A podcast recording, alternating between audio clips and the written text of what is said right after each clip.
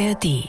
SWR 2 Wissen. I think one has to interpret Putin ich denke, man sollte Putin nicht als Hitler interpretieren, sondern als einen russischen Zaren.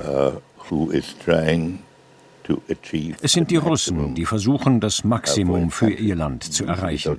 Sie gehen entschieden zu weit. Und wir stehen zu Recht dagegen. Wir müssen aber auch wissen, wann diese Konfrontation enden also soll.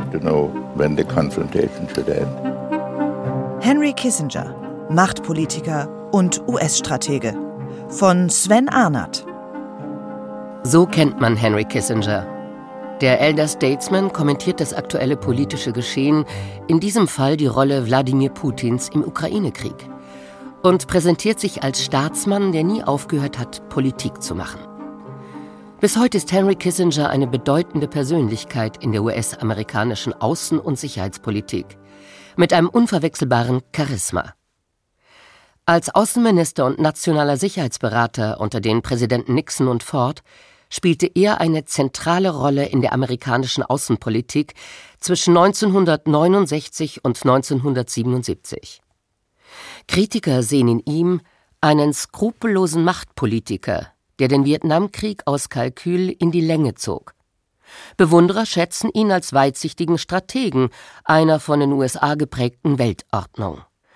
Als politischer Berater, Autor politischer Bücher und in den Medien stets präsenter Kommentator ist er bis heute eine Konstante. Auf der Höhe seines politischen Ruhms war Henry Kissinger ein regelrechter Popstar.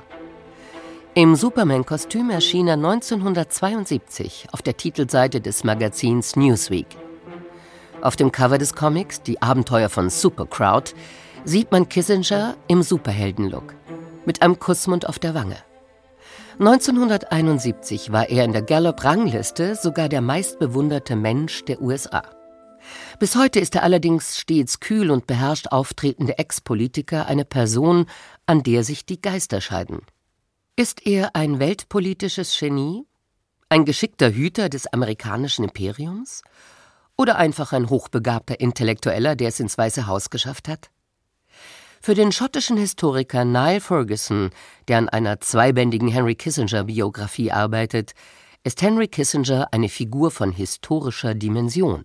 Henry Kissinger is probably the most influential Henry Kissinger ist wahrscheinlich der einflussreichste Diplomat, den die Vereinigten Staaten in ihrer Geschichte hervorgebracht haben. Er ist zugleich ein Intellektueller mit einer beeindruckenden Liste von Veröffentlichungen und Beiträgen zur Staatskunst und dazu noch ein äußerst talentierter Praktiker. Eine seltene Kombination. Die meisten großen Akademiker sind ziemlich schlecht, wenn es um die Praxis geht, und die meisten Praktiker haben oft wenig intellektuelle Substanz. Kissinger beherrscht beides.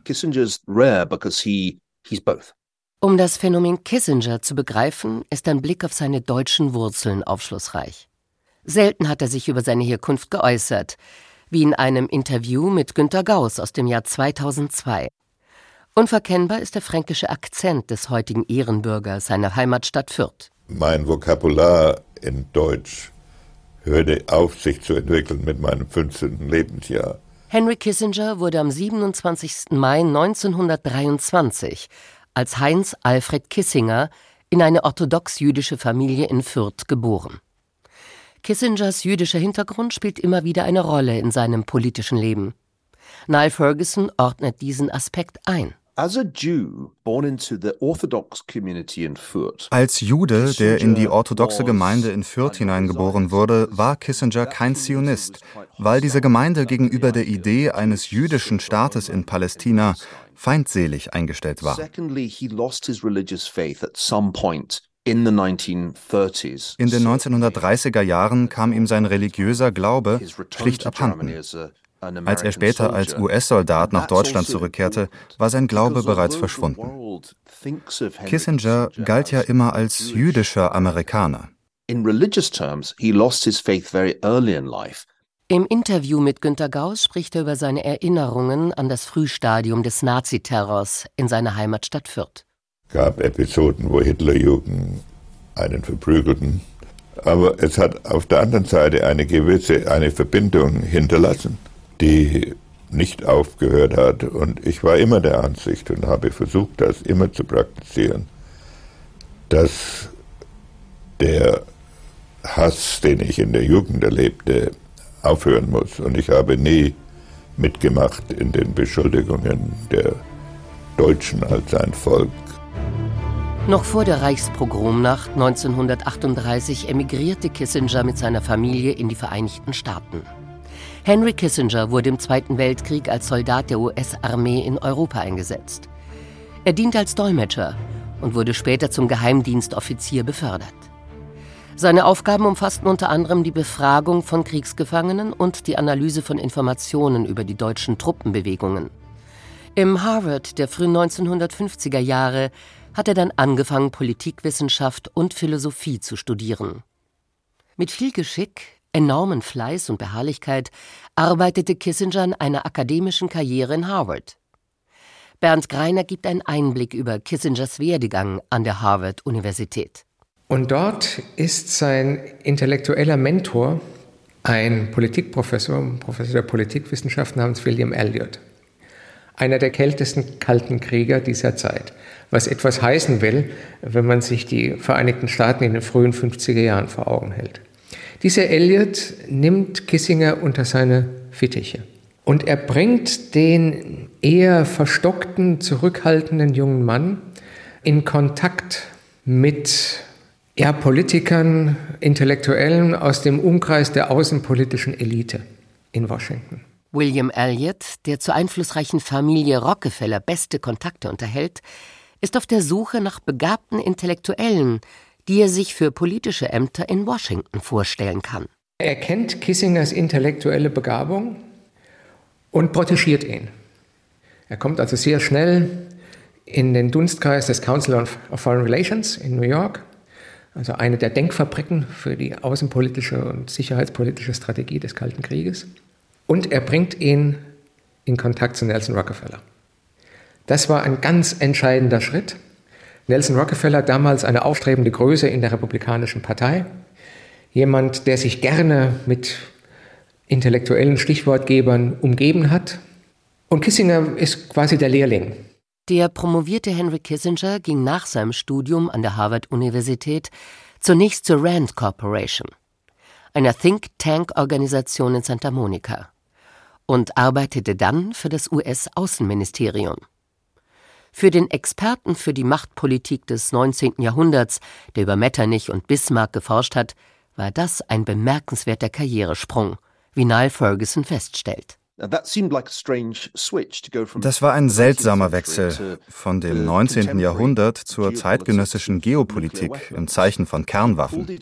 Er gelang ihm in einer Studiengruppe beim Council on Foreign Relations, dem Rat für Auswärtige Beziehungen in New York. In dieser Studiengruppe entstand Kissingers Buch Nuclear Weapons and Foreign Policy, zu Deutsch Kernwaffen und Auswärtige Politik das 1957 veröffentlicht wurde und ihn öffentlich bekannt machte. Es war ein umstrittenes und zugleich originelles und wegweisendes Buch. Es brachte ihn ins Fernsehen. Im Laufe seiner Karriere hat Kissinger diese Sicht mehr als einmal revidiert. So gehörte er im Jahre 2007 zu einem Quartett ehemaliger prominenter US-Politiker, die im Wall Street Journal eine Welt ohne Nuklearwaffen forderten. In den 1960er Jahren jedenfalls wurde Kissinger zu einem Anwalt amerikanischer Interessen, der die Stärke Chinas und der Sowjetunion immer im Auge hatte. Henry Kissingers politische Karriere nimmt in den 1960er Jahren langsam, aber stetig Fahrt auf. Er berät unter anderem Präsident Kennedy, bereist mehrere Male Vietnam und wendet sich dann den Republikanern zu. Hier wittert er eine Chance auf höhere Ämter. Während der US-Präsidentschaftswahl 1968 verfasste er ein Memorandum, das dem republikanischen Bewerber Richard Nixon gut gefällt. Darin skizziert Kissinger eine Zukunft der USA als aggressive Großmacht, die ihre Position in der Welt gegenüber der Sowjetunion und China behaupten müsse. Mit allen Mitteln. Inklusive schmutziger Kriegsführung. Nixon gewinnt die Wahl. Henry Kissinger wird Nixons nationaler Sicherheitsberater. Das Memorandum hat Nixon imponiert. Den Menschen Kissinger mochte er hingegen nicht besonders. Bernd Greine erläutert Nixons Kalkül. Nixon beruft ihn trotzdem. Warum? Weil Nixon kein politisches Schwergewicht an seiner Seite haben wollte. Das war Nixons Kalkül. Ich bin mein eigener Außenminister. Das war und mein eigener Sicherheitsberater. Das war seine primäre Maxime. Und ich will mir niemanden ins Haus holen, der mir in irgendeiner Weise politisch äh, als Konkurrent irgendwann mal begegnen könnte oder sich zu einer Konkurrenz mausern könnte. Zum Zweiten brauchte Nixon allerdings eine Art Versicherungspolice gegenüber dem liberal-intellektuellen Establishment. Nixon hatte sich verschätzt. Denn hinter seinem Rücken etablierte Henry Kissinger im Weißen Haus einen eigenen Machtapparat. Er war bekannt für seine Eigenmächtigkeit, seine cholerischen Ausbrüche und seine mitunter menschenverachtende Arbeitsweise. Bernd Greiner gibt Einblick in den Führungsstil von Kissinger im Nationalen Sicherheitsrat. Es gab damals im Nationalen Sicherheitsrat eine Kündigungswelle, die an das heranreicht, was wir unter Donald Trump äh, beobachtet haben. Das hat nichts mitbekommen. Das war das eine. Und zum Zweiten hat er relativ früh gemerkt, wie intensiv Kissinger die Nähe der Presse sucht. Dass er ein Interview nach dem anderen gibt, ein Hintergrundgespräch nach dem anderen, was für sich genommen kein Problem wäre. Aber wenn diese Interviews und Hintergrundgespräche immer garniert sind mit Indiskretion, mit Informationen, die Journalisten auf andere Weise nicht hätten bekommen können, und die sehr oft zulasten des Präsidenten gingen. Einen aufschlussreichen Einblick in das Innenleben der Regierung und somit ein zeithistorisches Dokument sind die White House Tapes. Die zahllose Gespräche zwischen Richard Nixon und Henry Kissinger auf Tonband dokumentieren. Nixon hatte diese geheime Abhöranlage im Oval Office installieren lassen, um mit dem Material später einmal etwas gegen Kissinger in der Hand zu haben. Was gehen uns die sowjetischen Juden an? Die Sowjets beklagen sich ja auch nicht darüber, wie wir die Schwarzen behandeln. Einige der Gespräche sind in einer ungezwungenen und manchmal sogar ordinären Sprache gehalten. Es ist bemerkenswert und schockierend zugleich, wenn man hört, dass ein Mann, der als Jude geboren wurde, den beiläufigen Antisemitismus von Richard Nixon ertragen muss und ihn manchmal sogar zu ermutigen scheint. Thema der im Mai 1971 geführten Unterredung ist die Frage, wie die US-Regierung sich zu antisemitischen Tendenzen in der Sowjetunion verhalten soll. Was gehen uns die sowjetischen Juden an? Dieser beispielhaft in den Tonaufnahmen dokumentierte Politikstil, der durch die geheimen Tonbandaufnahmen nahezu vollständig der Öffentlichkeit zugänglich ist, hat viel zum schlechten Image der Nixon-Administration beigetragen. Kissinger argumentierte Jahre später immer wieder, dass diese Bänder lediglich persönliche, zugespitzte Momentaufnahmen waren in einer Zeit, in der die USA als Weltmacht in Bedrängnis waren. Seit der stetig wachsenden Militarisierung und Eskalation des Krieges nach dem Eintritt der USA im Jahre 1964 ist der Krieg in Indochina zu einem blutigen Machtspiel des Kalten Krieges geworden. Aus Sicht der USA geht es nicht mehr darum, den Krieg zu gewinnen, sondern einzig den Kommunismus in Südostasien einzudämmen. Als Richard Nixon und Henry Kissinger im Januar 1969 ins Weiße Haus kommen, ist der Krieg in Vietnam so gut wie verloren. An einen Truppenrückzug ist nicht zu denken. Henry Kissinger formuliert es mit ironischer Lachsheit. Der Abzug von US-Truppen wird für die amerikanische Öffentlichkeit so sein, als würde man ihr gesalzene Erdnüsse anbieten. Je mehr US-Truppen heimkehren, umso mehr wird sie verlangen. Richard Nixon und Henry Kissinger haben den Vietnamkrieg von der Vorgängerregierung unter Präsident Lyndon B. Johnson geerbt und das Schlechteste daraus gemacht. So die Sicht von Bernd Greiner. Kissinger und Nixon wussten vom ersten Tag ihrer politischen Zusammenarbeit an, seit der Amtsanführung von Richard Nixon im Januar 1969, dass dieser Krieg nicht mehr zu gewinnen war. Dass man mit einer konventionellen Armee keinen Guerillakrieg führen und gewinnen kann. Das war ihnen klar. Und es war ihnen klar, dass die Toleranzgrenze der amerikanischen Bevölkerung längst überschritten war.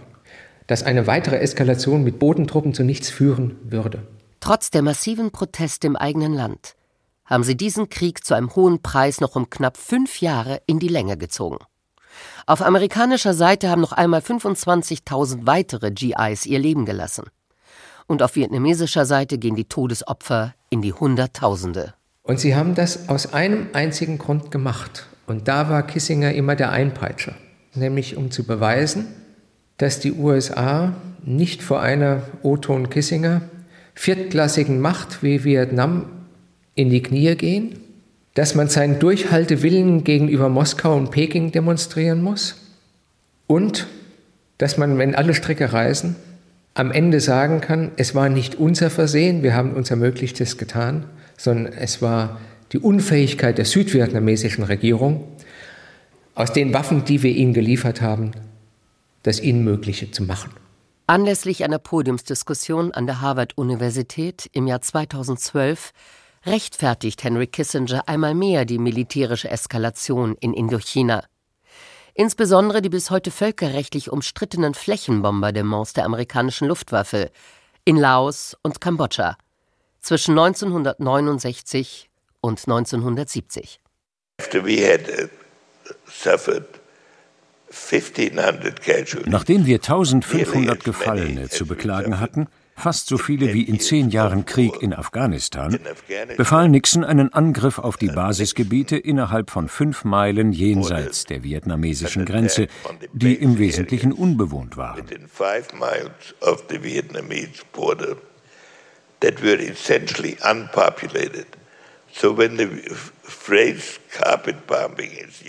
Wenn also der Ausdruck Flächenbombardement verwendet wird, dann ist dies im Verhältnis wahrscheinlich viel weniger als das, was die Obama-Regierung in ähnlichen Stützpunktgebieten in Pakistan getan hat.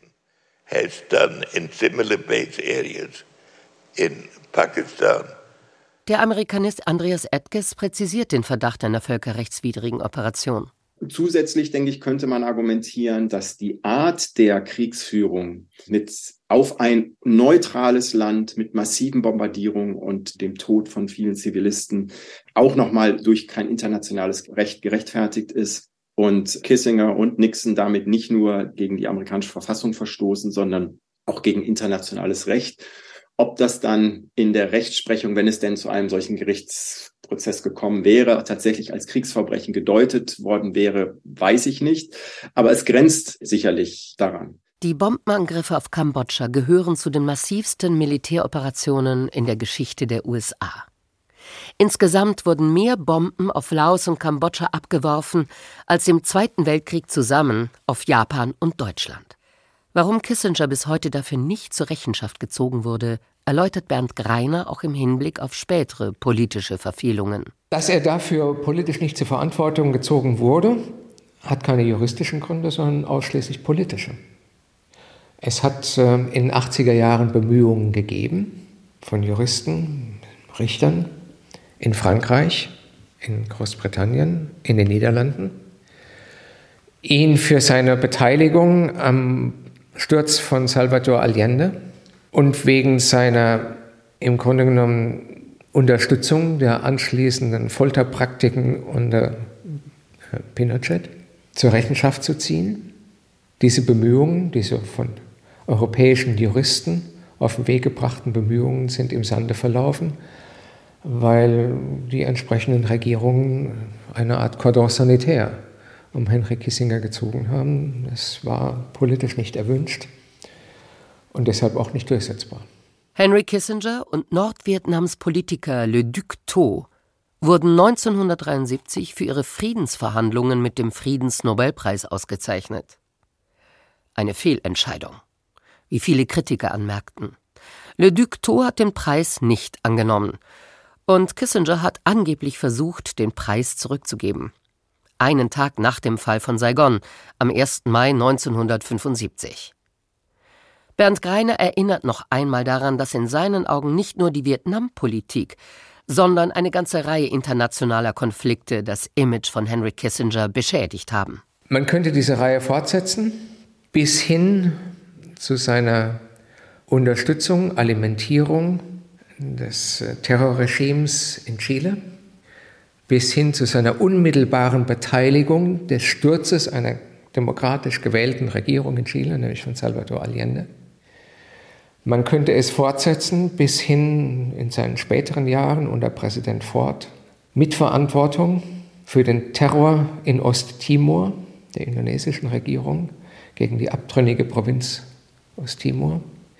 Man könnte es fortsetzen bis hin zu der Unterstützung der äh, Militärjunta in Argentinien. Also all das sind Entscheidungen gewesen, an denen er unmittelbar beteiligt war, zu denen er seinen Vorgesetzten, die Präsidenten Nixon und Ford, gedrängt hat und von denen er subjektiv überzeugt war, dass sie die richtigen gewesen sind. Nach dem Ende seiner politischen Karriere in Washington zog Kissinger 1977 nach New York und verkehrte dort in den besten Kreisen von Politik, Finanzwelt und Kultur. Er überlegte sogar kurzzeitig für den Senat in New York zu kandidieren und wollte Außenminister unter Präsident Reagan werden. Das politische Comeback scheiterte und stattdessen gründete er seine Firma Kissinger Associates – Deren Zielrichtung ist es, privaten Unternehmen außenpolitisches Fachwissen zu vermitteln, diplomatische Aufgaben für sie zu übernehmen und ihren Vorsitzenden zu beraten. Biograf Jeremy Suri skizziert Kissingers Leben nach seinen Jahren im Weißen Haus. Henry Kissinger hat viel Geld verdient und ich respektiere ihn dafür. Aber es ist bekannt, dass viel Geld Einfluss auf die Denkweise hat. Auch nachdem Kissinger nicht mehr für Nelson Rockefeller arbeitete, gab ihm dieser weiterhin Geld. Außerdem arbeitete Kissinger für die Saudis und die Chinesen in seiner Firma. Ich möchte damit nicht sagen, dass das negativ ist oder Teil einer Verschwörung, aber es ist wichtig zu wissen, wer ihm seine Ressourcen bereitstellt, da er auch heute noch großen Einfluss auf die Politik hat. Als Historiker müssen wir in Zukunft herausfinden, welchen Einfluss dies auf seine Überlegungen hatte. Neben seiner Beratertätigkeit war Kissinger vor allem als vielgefragter Interviewpartner und Talkshow-Gast in den Medien präsent. Kissinger gab sich immer als eine Art Weltenlenker und außenpolitisches Genie, das eine immer komplexer werdende Welt in allen Verästelungen erklären kann. Bernd Greiner schaut kritisch auf diese Omnipräsenz Kissingers seit nunmehr 50 Jahren. Er war stets zur Stelle, wenn irgendwo an irgendeinem Eck, an irgendeinem Ende dieser Welt etwas passiert ist, war Kissinger auf CNN, auf ABC, NBC und hat das in seiner sonoren Stimme in den Abendnachrichten oder danach äh, kommentiert und jenseits des Kommentars immer eine Weisung gegeben, wie es hätte besser laufen können, nämlich unter der Voraussetzung, er wäre noch in Amt und Würden gewesen. Kissinger hat zudem eine erfolgreiche Karriere als Autor politischer Bücher eingeschlagen. Neben seinen mehrbändigen Memoiren publizierte er unter anderem ein Buch über China zu Fragen der Staatskunst und Geopolitik. Auch hier scheiden sich die Geister, ob die Bücher brillant sind oder nur epische Variationen der Person Kissinger, wie Bernd Greiner vermutet. Kissinger selbst hat in dem ihm eigenen Humor mit Blick auf seine Memoiren mal einen Journalisten, der die Frage stellte, ob es denn bei jedem Band 800 Seiten sein müsste, geantwortet, nun ja, wenn Sie das Personalpronomen ich rausstreichen, dann schrumpft jeder Band auf 300 Seiten. Äh, das ist ein sehr trockener hm, Humor auf eigene Kosten. Dazu neigt er. Dem kann man durchaus etwas abgewinnen. Und damit trifft er natürlich in dem Punkt auch unfreiwillig den Kern der Sache. Abseits der politischen Bühne war Henry Kissinger auch ein vollendeter Entertainer. Charmeur im Range eines Popstars, der sich gern mit weiblichen Filmstars ablichten ließ. Wortgewandt, bisweilen cool bis zur Persiflage, beherrschte er die Szene, nie verlegen um einen Witz, wie anlässlich einer Rede am Wingate College im Jahr 1995. Ladies and Gentlemen, meine Damen und Herren, diese sehr eloquente Einführung hat mich ein wenig in eine Position gebracht, in der ich mich einmal befand. Ich war bei einem Empfang, bei dem mich eine Dame ansprach und sagte, Ich habe gehört, dass Sie ein faszinierender Mann sind. Das faszinierte mich. Henry Kissinger war nicht nur ein schlagkräftiger Stegreif-Aphoristiker, sondern stets auch Objekt zahlloser Parodien und popkultureller Auftritte. So suchte er in einer Episode der Simpsons nach seiner markanten Hornbrille, wurde von Woody Allen in einem Kurzfilm veräppelt und animierte die Komikertruppe Monty Python zu einem giftigen Song.